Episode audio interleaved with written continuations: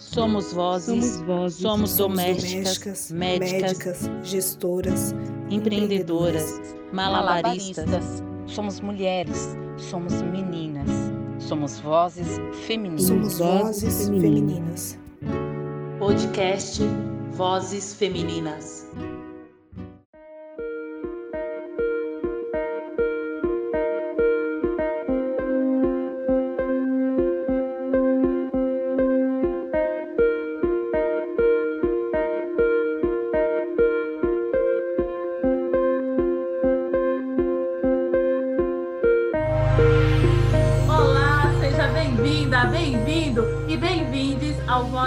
Femininas.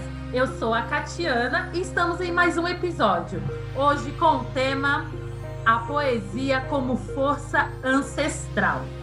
O Vozes Femininas é uma produção coletiva que tem a participação da Júlia Lúcia, da Kelly Baptista e da Judias. A cada edição, eu, Catiana Normandia, compartilho a apresentação com uma dessas parceiras. E neste episódio, quem me acompanha é a minha parceira Júlia Lúcia. Olá, Júlia! Olá, Catiana. Olá, ouvinte. Bem-vindos ao nosso podcast. E nossa convidada que encerra a primeira temporada do Vozes Femininas é Riane Leão. Ela é poeta e professora cuiabana radicada em São Paulo. Publica suas escrevivências, ou seja, seus escritos, na página no Instagram Onde Jazz Meu Coração e recita seus poemas em saraus e slams do Brasil. O trabalho de Riane Leão é pautado pela resistência das mulheres e focado na luta e no fortalecimento da arte e educação. Tudo nela brilha e queima. É seu primeiro livro lançado pela editora Planeta em 2017 e vendeu nada mais, nada menos de que 50 mil cópias. Também pela editora Planeta, a autora participou da antologia Querem Nos Calar, que reuniu 15 poetas de todas as regiões do Brasil. Em 2019, lançou seu segundo livro, Jamais Peço Desculpas por Me Derramar. É fundadora da Odara, English School for Black Girls, escola de inglês afrocentrada para mulheres negras que hoje conta com mais de 300 alunas. Riane do Axé, filha de Oiá com Ogum e só sabe existir sendo ventania. Seja bem-vinda, Riane, ao Vozes Femininas. Olá, rainhas. Eu agradeço muito o convite, muito feliz de estar aqui, feliz que vocês estão tocando esse projeto. E é isso, bora que bora. Vambora, só vamos, rainha. Muito obrigada mais uma vez por fechar a nossa primeira temporada, como a Júlia mesmo mencionou. É um presente ter você aqui no Vozes Femininas, né? Essa voz tão maravilhosa que eu conheço e que tenho o prazer, já tive o prazer de fazer parte aqui da sua escola também. Como a Júlia mencionou, Riane, a gente está fechando a nossa primeira temporada né, deste podcast que nasceu no meio dessa pandemia de 2020. Então, assim, é um, é um presente para nós ter você compondo 20, essas 26 vozes femininas aqui que admiramos, que a gente respeita demais. Compartilhar as suas narrativas é uma confiança também que vocês tiveram conosco neste, nesta primeira temporada. É, a gente abriu, Riane, o Vozes com a escritora negra que a gente ama, que eu sei também que você ama, Elisandra Souza. Uhum. E estamos Rainha. fechando, rainha, e estamos fechando com você. Ou seja, né, é o universo dizendo que a revolução é da mulher negra, né? E, atra- e é também através da escrita que podemos fazer essa mudança de estruturas. O seu primeiro livro, no seu primeiro livro, Tudo Nela Brilha e Queima, vendeu mais de 50 mil cópias, um sucesso de vendas. Você saiu de Cuiabá, imaginava esse sucesso? É a primeira pergunta que eu faço aqui, né? Uma cuiabana já se imaginava esse sucesso? E também, Riane, quais foram, quais são as suas referências, né? Quem são as pessoas que te inspiram e que você tem como referências para chegar até onde você está neste momento? Ai, vamos lá, é tanta coisa. Eu acho que talvez imaginar o meu sucesso seja botar fé no meu trabalho. Se for sobre isso, eu sempre acreditei muito no que eu escrevia. Assim. Quando eu mudei para São Paulo, é, do Centro-Oeste para o Eixo Sudeste, eu tinha uma outra bagagem também. Eu ainda estava em processo, num longo processo de resgate de raízes. Eu ainda tá, eu nunca tinha frequentado um sarau, um slam, e todo esse contato que eu tive com a poesia foi em São Paulo mesmo. Então, a, a literatura ela foi surgindo como uma urgência de contar a minha história, como uma urgência de me rever, como uma urgência de me significar. Eu não gosto muito de usar ressignificar, porque eu acho que significaram para mim primeiro. Então, como uma urgência de me significar. E foi em São Paulo que eu tive acesso a, a, essas escritoras negras e aí eu reformulei assim toda a minha biblioteca. Hoje em dia minha biblioteca é quase 100% toda de mulheres negras. E dentro disso eu conheci Elisandra Souza, Luz Ribeiro, Raquel Almeida, Débora Garcia, Aline Anaia. Tenho muitas referências que andam comigo Gabi Arai, Ingrid Martins, Gabriele, Jade Quebra. Então, e Mel Duarte, tem tanta gente, né, que agora, se a gente for falar de todas as referências, nem cabe dentro de, do tempo mesmo. Então, acho que essas referências elas foram surgindo de acordo com o que eu fui vivendo em São Paulo. Então, cheguei em São Paulo e passei por vários episódios de racismo dentro da faculdade, muita coisa aconteceu, e, e dentro desses episódios eu também fui conhecendo outras mulheres negras que foram me me guiando. E aí que surgiu essa necessidade da escrita. Então, desde que eu mudei para São Paulo, minha trajetória literária agora vai fazer 13 anos, e então é exatamente 13 anos que eu estou em São Paulo. E desde o primeiro dia que eu estou em São Paulo, eu escrevo muito, sempre escrevi muito. E essa escrita era essa essa necessidade de ter uma companhia também, porque eu encontrei em São Paulo uma cidade muito antes, né, de encontrar os saraus e os slams, a cidade era grande demais. Eu era maior que a cidade, mas eu ainda não sabia. Então, eu estava nesse processo de me descobrir tudo, assim. E São Paulo me parecia uma cidade muito livre e imensidão, uma cidade de imensidão. Eu vinha de Cuiabá, que é a minha raiz, e eu honro as minhas raízes, eu honro a minha cidade materna, que é onde está a minha família. Eu também tenho outra família aqui, que é a minha família de santo, então os orixás me deram de presente essa essa ancestralidade que está presente em todos os lugares. E eu acho que Cuiabá, para mim, é isso: essa terra quente, esse sol. Eu sou uma mulher solar e eu só descobri o quanto eu poderia iluminar depois de conhecer essas referências que eu citei agora. Que maravilha! E não é fácil, né, Riane? Você está falando, né, 13 anos em São Paulo, viver da escrita. Não deve ser fácil essa sua jornada também, né? É, eu acho que eu não vivo só da escrita, né? Tenho a escola, mas hoje em dia já praticamente vivo da escrita, então acho que é a gente entender a trajetória, assim, né? Geralmente quando a gente vê eu costumo dizer que a ascensão de mulheres negras é um caminho muito solitário. Eu converso direto isso com a minha companheira, que também é uma poeta, também uma mulher negra em ascensão, que é a Carol Dalfarra. E a gente conversa muito sobre isso, assim, quando as pessoas veem os lugares que a gente chegou, devia ser uma inspiração, um conjunto, né? Porque quando uma sobe, todo mundo sobe junto. Mas, obviamente, existem muitos traços de colonização na gente ainda que a gente está compreendendo e se desfazendo aos poucos, né? O processo de descolonizar o olhar e andar junto também é, é demorado. E acho que quando a gente vê essas mulheres que escrevem, a gente tem que compreender suas trajetórias. Então, muita coisa aconteceu nesses 13 anos, né? Eu já trabalhei de garçonete, durante oito anos eu fui recepcionista, e dentro disso a literatura foi entrando. Eu trabalhei com arte de rua, enfim. E aí, dentro dessa rotina, que era corrida também, é, e cheia de, eu digo que cheia de caos e flores, nessa época mais caldos do que flores eu fui encontrando caminhos e brechas para a literatura não morrer em mim. Porque a gente costuma dizer que é importante encontrar a nossa voz, mas na verdade é importante não deixar ela embora também, né? O mundo é mundo demais. Então, para eu florescer e cultivar a minha voz, tive que passar por muita coisa. Isso tanto dentro quanto fora, né? Riane, fica muito claro que você tem uma conexão com o espaço público, com a cidade propriamente dita. Você é fundadora da Odara English School for Black Girls, que podemos considerar um negócio de impacto social, porque ela promove o acesso de mulheres negras a uma escola de inglês com uma metodologia afrocentrada e com valores acessíveis. Riane, Onde fica a Escola Odara e há quanto tempo existe esse espaço? E para você, qual a importância da localização dela nesse território enorme que é São Paulo?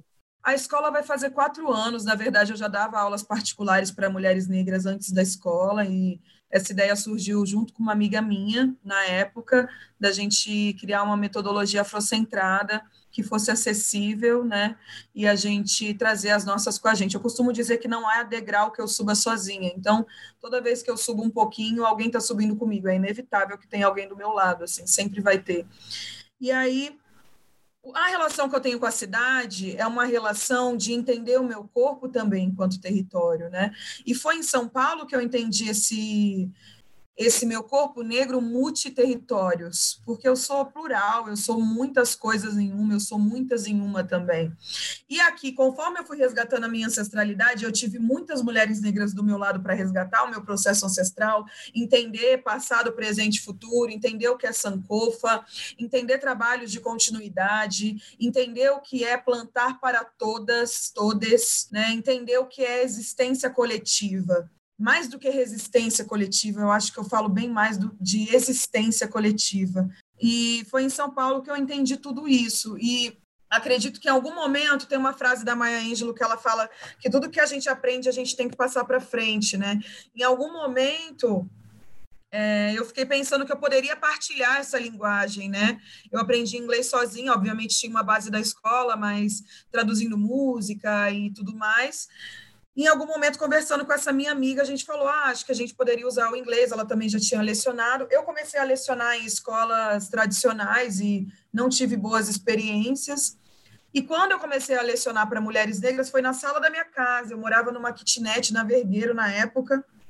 Eu acho que se a gente tivesse muita grana, a gente faria uma revolução sensacional, mas com pouco recurso a gente já faz revoluções homéricas também, né? E foi na sala dessa kitnet que começaram essas aulas aos sábados e do boca a boca foi crescendo. Aí eu dei aula em outros espaços também, até ter o meu próprio espaço, que é na República. Agora a aula está totalmente online por conta da pandemia e também porque não valia a pena a gente continuar com essa sala, mas essa sala foi uma grande conquista coletiva, porque quem esteve lá um dia sabe de tudo que era feito ali, de tudo era ritualístico, eu acho, né? Cada aula era uma um sala bem bonita, né? Desculpa interromper, mas uma sala bem bonita porque eu fui aluna. Sim. Foi uma grande aluna minha, inclusive, que me marcou muito. Então, ali dentro, tinha uma mulher preta de turbante desenhada, tinha os cartazes das meninas, e a próxima sala vai ter também, porque se o Orixá quiser, logo menos esses tempos pandêmicos vão se abrandar. Então, dentro dessa sala, a gente fazia muito mais discussão, era um ritual, era uma dança. Toda vez que a gente se encontrava, tinham ancestrais dançando com a gente o tempo todo. E eu sabia, porque eu via. E ali foi essa conquista de ter um espaço, essa conquista de não depender de outras pessoas para, para ter um espaço, porque a gente não tinha tido boas experiências nos espaços alugados também. E ali, embora fosse alugado, era nosso, né? Não tinha, era meu e das alunas. Era localizada na República, na época pensando que tinha o metrô de linha amarela e o metrô de linha vermelha, e seria mais fácil para conectar as meninas. Obviamente, o sonho maior é ter uma filial em cada quebrada de São Paulo, e quem sabe isso vai acontecer. Eu acho que a escola está no processo de crescimento, muito axé para esse caminho. Foi Yansan que deu o nome da escola, foi Yansan que quis que esse projeto se propagasse e continuasse. Então, o nome da Odara veio quando eu estava no Hong Kong, em sonho. Eu pedi para sonhar com o nome, e aí sonhei, já deixei anotado. Acho que tudo que aconteceu para que essa escola se firmasse, porque ela passou por uma, uma época de processo de firmamento, como tudo passa, e hoje em dia ela está firmada em suas raízes, né? A gente já sabe de onde veio e para onde a gente está indo com esse projeto. E ali dentro agora eu tenho uma equipe, tenho uma produtora, tenho uma coordenadora pedagógica, a produtora é a Leidiane, a coordenadora é a Jennifer, e a professora que está com a gente agora é a Beatriz. E aí tudo foi se dando, porque em algum momento eu tinha 10 turmas só para mim. E aí eu falei, não, não dou conta de tudo sozinha. Eu acho que em algum momento também a gente tem que ver que a gente não dá conta de tudo sozinha e assumir isso, né? Não basta que a gente veja, a gente tem que assumir que a gente não precisa fazer os nossos caminhos sozinha. E aí fui amplificando essa equipe hoje em de bênção na minha, porque a gente tem cerca agora de 250 alunas, e é muita aluna, muitas questões, muitas especificidades, muitas questões de aprendizado também, e de autoestima. Então, acho que a escola ela tem trazido isso. E quando eu penso na territorialmente na Aldara, para além do território fixo da onde ela se localizava, porque agora a gente está online, eu penso que eu tenho resgatado junto comigo muitos corpos território. Tem alunas minhas que nunca tinham usado o cabelo natural até entrar na escola. Uma vez uma aluna minha veio no meu ouvido e falou: "Hoje é a primeira vez que eu estou usando o meu black". E tinha alunas que nunca tinham tirado uma selfie delas, selfie só pode ser delas, né? Mas enfim, nunca tinham tirado uma selfie. Tinha alunas que nunca tinham pensado sobre elas enquanto reinado. Então, a escola é, é, sobre linguagem, sim, porque eu acho que a gente tem que. A, linguagem é poder, linguagem é ascensão, linguagem é ocupar espaços, mas mais do que isso, é ocupar esses espaços falando inglês e sabendo das, do seu valor, e sabendo que você é uma rainha, e sabendo de onde você veio, né? Existe uma coisa que eu sempre digo em relação a ocupar espaços. Primeiro, que a gente não precisa ocupar todos eles, porque a gente tem que estar só nos espaços que não nos adoecem. Segundo, que os espaços que a gente vai ocupar, que a gente vá para eles com as nossas raízes firmes, né? com a gente sabendo por que a gente está ali, com a gente sabendo quem está indo ao nosso lado e com a gente sabendo que a gente está findando o ciclo de adoecimento. É isso, eu estou aqui te escutando e já fico já emocionada por relembrar é, todo o processo que eu passei pela Udara, que é tão importante de autoestima, né, e, e afirmação, né, enquanto mulheres negras que somos. E Anne, eu ia te perguntar também, Ainda tem vaga para quem nosso ouvinte que está aqui escutando Vozes Femininas quer começar 2021 fazendo parte aí da escola. Como é que encontra vocês? Como é que pode procurar vocês? Beleza. A gente está com, com o Instagram e com o Facebook, mas agora acho que é mais fácil pelo Instagram, né? O Dara English School. No próprio Instagram tem o WhatsApp para falar com a gente, o telefone. A gente também tem o um e-mail, odara.school.gmail.com. Ainda estamos em processo de fechamento de semestre, por isso a gente não divulgou as, as vagas, mas pode mandar e-mail, porque a gente tem lista de espera, né? Então, a gente já tem pessoas que estão nessa lista de espera desde janeiro do ano passado, e aí a gente vai tentando abrir. A gente agora está com vários níveis diferenciados, e aí em breve a gente vai divulgar no Afrotrampos e no próprio Instagram essas vagas que a gente vai abrir. Maravilhosa ela. Ouvinte também fica tranquilos e tranquilas, que vamos deixar na legenda todas as informações da Odara para quem quiser conectar e contatar, né, fazer parte aí. Porque, Riane, eu não esqueci não do nosso rolê nos Estados Unidos falando inglês fluente, viu, amiga? Com certeza. Meu, as alunas sabem o quanto eu falo que a gente vai ter um avião próprio, vários aviões, porque aí vai ser muita gente. Meu sonho é ter um prédio inteiro do Odara, ensinando todas as linguagens, em todas as suas pluralidades, só que de forma afrocentrada, colocando acompanhamento psicológico, porque eu acho que é essencial a gente cuidar da nossa saúde mental em qualquer processo de aprendizado. Eu tenho sonhos grandes e Ansan sonha grande junto comigo. E eu acho que tudo vai ser realizado. E esse sonho do avião, a gente vai viajar junto, a gente vai. Primeiro, a gente pode passar ali pelos nossos territórios ancestrais, mas a gente vai dar close nos Estados Unidos, sim. E eu acho que é sobre a gente conhecer todos os lugares e a gente, de, nesses lugares, buscar nossos quilombos, buscar os nossos, buscar a nossa cultura, buscar o afrocêntrico, buscar a nossa casa. Eu acho que a gente tem diversas casas por aí, né? Sim, e eu tenho muita saudade de aquilombar com você e com todas as Odaras, Ai, né? Que eu fiz parte. Ai, que saudades, meu Deus, saudades. Show, Corona. É, e, e, assim, quando você fala, né? Eu amo mulheres negras empreendedoras e que fazem, que causam impacto social. Então, a Odara, para mim, é um exemplo, é um modelo de negócio de impacto social que transforma e que muda a estrutura dessa sociedade, né? Que é tão opressora. E aí você vê, né, Júlia? Ela faz o, o, a ponte, né? Porque a gente trabalha autoestima tanto no negócio, porque a Odara trabalhando o nosso inglês, como também na sua escrita, nos seus livros, que eu sou fã também, que eu amo, né, Riane? Então, maravilhosa. A gente está encerrando nosso, nossa temporada, já falei. Então, tá um presente. Eu estou aqui nervosa, eu estou emocionada por ter você, porque esse programa também. É... Vou ficar emocionada porque hoje é terça, dia de algum. Então, Riane, ter você aqui no nosso programa é um presente, é um presente de algum, é um presente de Oiá, né? Você, como filha dele, não seria diferente, não seria, né? Seria estranho se você não fosse essa pessoa próspera, generosa que você é. Eu gostaria que você celebrasse, né, compartilhasse conosco, com o nosso ouvinte, uma poesia para a gente celebrar a vida para a gente celebrar a nossa resistência, para a gente também celebrar as nossas forças ancestrais, dos nossos orixás, que permitem esse encontro e que permitem hoje a gente estar tá aqui conversando. Eu estou bem emocionada, desculpa ao nosso ouvinte, mas é porque para mim é muito importante, importante terminar a primeira temporada, importante terminar com Riane e importante terminar com algum. Então, Riane, a voz é sua. Fala aí. Lindeza. Acho que nem tem que pedir desculpa por se emocionar, né? Se emocionar é um presente. Quando a gente vira água, os ancestrais estão sorrindo para a gente. É, Ogum é meu paizinho também, Ogunhê.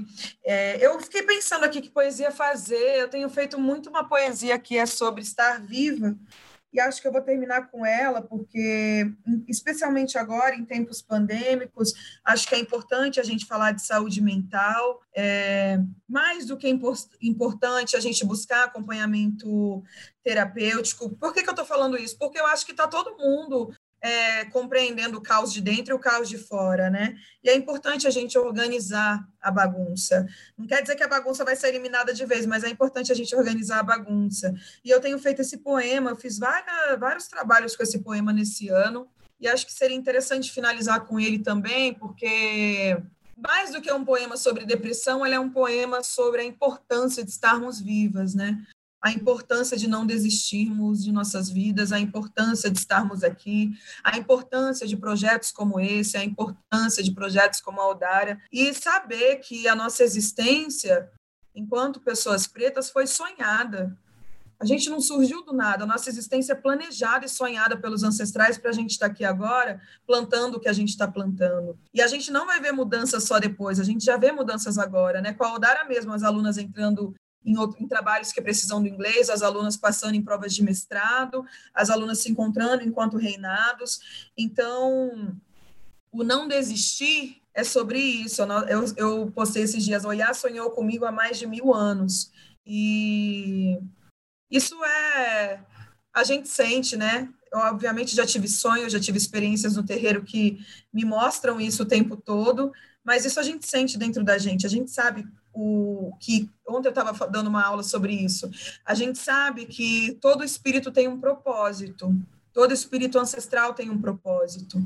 E acho que é importante. Isso eu aprendi com a Catiúcia Ribeiro e eu aprendi também com o Renato Nogueira, que são os estudiosos que eu estava falando ontem na minha aula. Bom, falei, falei, né? É, vou fazer um esse poema então, que acho que é um poema de Levante, e a gente tem precisado de poemas de Levante. Eu também gosto de falar nas minhas poesias sobre possibilidades. Obviamente, eu também posso falar de dor. Então, mas eu prefiro transformar a dor em possibilidade, senão eu vou permanecer estagnada. Vamos lá.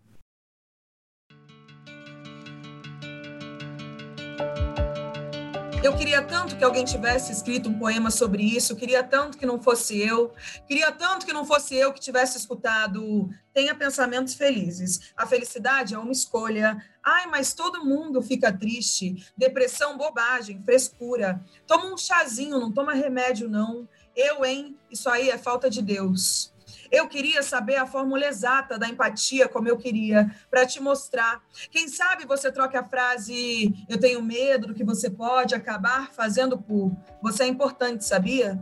O seu medo da palavra suicídio nunca fez uma vítima menos. Depressão é água que não dá pé, é quando tudo e nada são urgência, é silêncio gritado. Depressão é quando o pedido de socorro mora na ausência constante, é quando ninguém sabe lidar e ainda esperam que você saiba.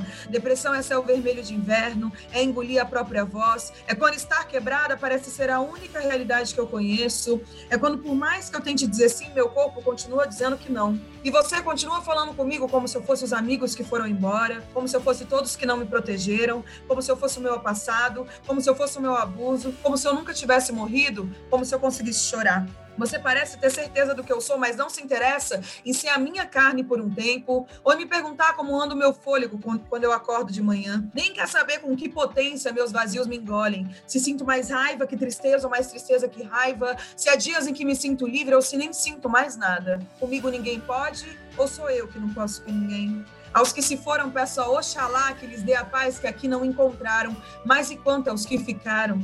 Se tudo que é bonito tem uma consequência, eu penso nisso todo dia. Quanto do sangue do poeta você vê na poesia? Ontem alguém me perguntou: quando é que você vai falar de amor? E eu respondi: e trazer a minha vivência aqui é falar de quê? Me reconhecer prioridade é falar de quê? Mas hoje, hoje serei mais do que um diagnóstico, porque apesar de toda a maldade do mundo, coisas bonitas continuam acontecendo sem o nosso controle, que hoje eu seja uma delas. Minha voz é um strong, vale a pena ser ouvida, e meu corpo também fala é em mim que está a saída. Hoje eu não vou para a lista de pretos que se foram essa lista que todo mundo cita, que hoje eu reconheço até na fraqueza o motivo para a revolução. Hoje serei minha própria cura, hoje não terei vergonha, hoje não vou esperar que me salvem. E se não houver ninguém para me dizer que sou sagrada, que eu seja a própria deusa de minhas águas salgadas, que eu me perdoe, que eu me recomece, que eu me renomeie. Hoje a doença pode até me consumir, mas não pode me chamar de lá. Serei minha casa, mesmo que só eu me faça visita. Hoje não estarei no olho do furacão, hoje serei o furacão. Hoje eu tô viva, hoje eu escolhi o gosto da coragem, Hoje eu tô viva, hoje eu tô viva, hoje eu tô viva, hoje eu tô viva. E quem sabe, me vendo aqui viva, outras pessoas escolham permanecer vivas também. Uau! Viva, viva, viva! Que coisa linda! É. Hoje estamos vivas. Estamos vivas. É Permaneceremos. Isso, é isso. É... Olha, eu ainda sigo emocionada. Iane, que coisa linda. Estou emocionada. Foi demais, assim, o nosso bate-papo. Muito obrigada pela sua fala, muito obrigada por compartilhar um pouco da sua narrativa, porque você é grandiosa, né? A gente ficaria aqui cinco horas, cinco horas de episódio só falando de Riane Leão. Então, assim, é muito tempo, só que a gente não tem todo esse tempo do mundo. Mas esse pouco que você compartilhou para a gente já é muito, já é grandioso. Eu só desejo boas festas, bons ventos, que o Iá sempre sopre bons ventos no seu caminho, que sua estrada sempre esteja aberta, que algum sempre lhe abençoe com bons trabalhos, com prosperidade, vida longa. A gente faz parte 2 de Rihanna em 2021. Axé, com certeza. com certeza, para a gente poder falar de muitas outras coisas, porque a Rihanna tem um mundo de coisas para se falar. É, mas é isso, vai ficar para a parte 2 agora, em 2021.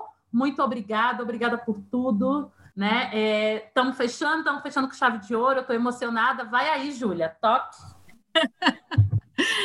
Realmente é de um impacto, de uma força, de uma lucidez, de é um transbordo de generosidade. Eu também estou aqui impactada muito obrigada pela sua participação e com certeza 2021 teremos parte 2.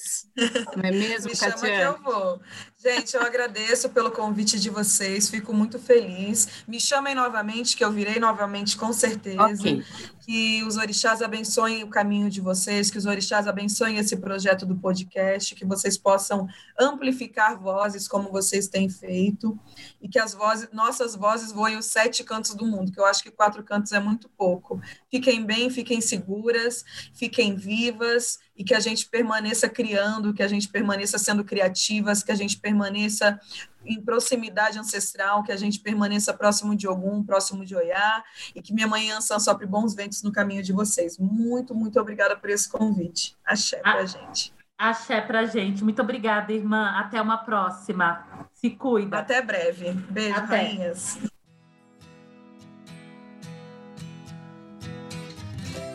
Nossa, que beleza, Riane, hein? Coisa linda! Todas as informações vão estar na nossa legenda. Esperamos que você, nosso ouvinte, também tenha gostado dessa voz feminina tão maravilhosa, tão linda, tão cheia de vida que foi a nossa convidada da última temporada de 2020, Riane Leão. E te convidamos a assinar o nosso podcast, a compartilhar com os amigos, com as amigas e com os amigos Pessoal, só em 2021 vamos voltar. Então não vou falar que toda segunda-feira vai ter um episódio, porque agora, né, em janeiro não terá, né? Então assim, muito obrigada por acompanhar a gente nesses meses, por ter feito parte do Vozes Femininas. Muito, muito obrigada a todas, a todos e a todos. Júlia, muito obrigada pela parceria aqui no Vozes Femininas. Até o ano que vem. Tô fé em Deus. Até o ano que vem, Catiana. E só para reforçar que a equipe do Vozes vai fazer um recesso para pôr a vida em ordem, repor as energias e voltar em fevereiro de 2021 com muita novidade e, é claro, muitas vozes femininas compartilhando as narrativas delas, que são também as nossas narrativas. Aproveite esse período para maratonar e ouvir aquele episódio que ficou pendente em sua lista. Acho que é uma ótima estratégia para se inspirar para esse ano que está chegando. Espero que com todas as vacinas possíveis, saúde, desafios e mais vozes femininas. E por conta do isolamento social, esse último episódio do Vozes Femininas, temporada 2020, foi gravado com cada participante em suas casas. Portanto, se você identificou algum som suspeito ou algum efeito sonoro especial, por favor, desconsidere. O Vozes Femininas tem a apresentação em roteiro de Catiana Normandia, Kelly Baptiste e Júlia Lúcia de Oliveira Identidade e Produção Visual de Judias, da agência Bora Lá. Produção e conteúdo para mídias sociais de Catiana Normandia e Kelly Baptista. Edição e mixagem minha, Júlia Lúcia de Oliveira. Até o próximo Vozes Femininas. Até mais.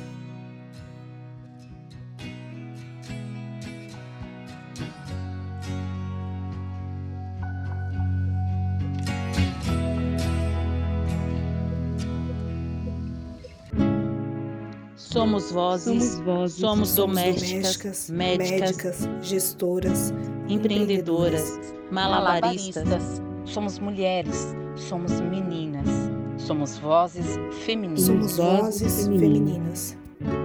Podcast Vozes Femininas.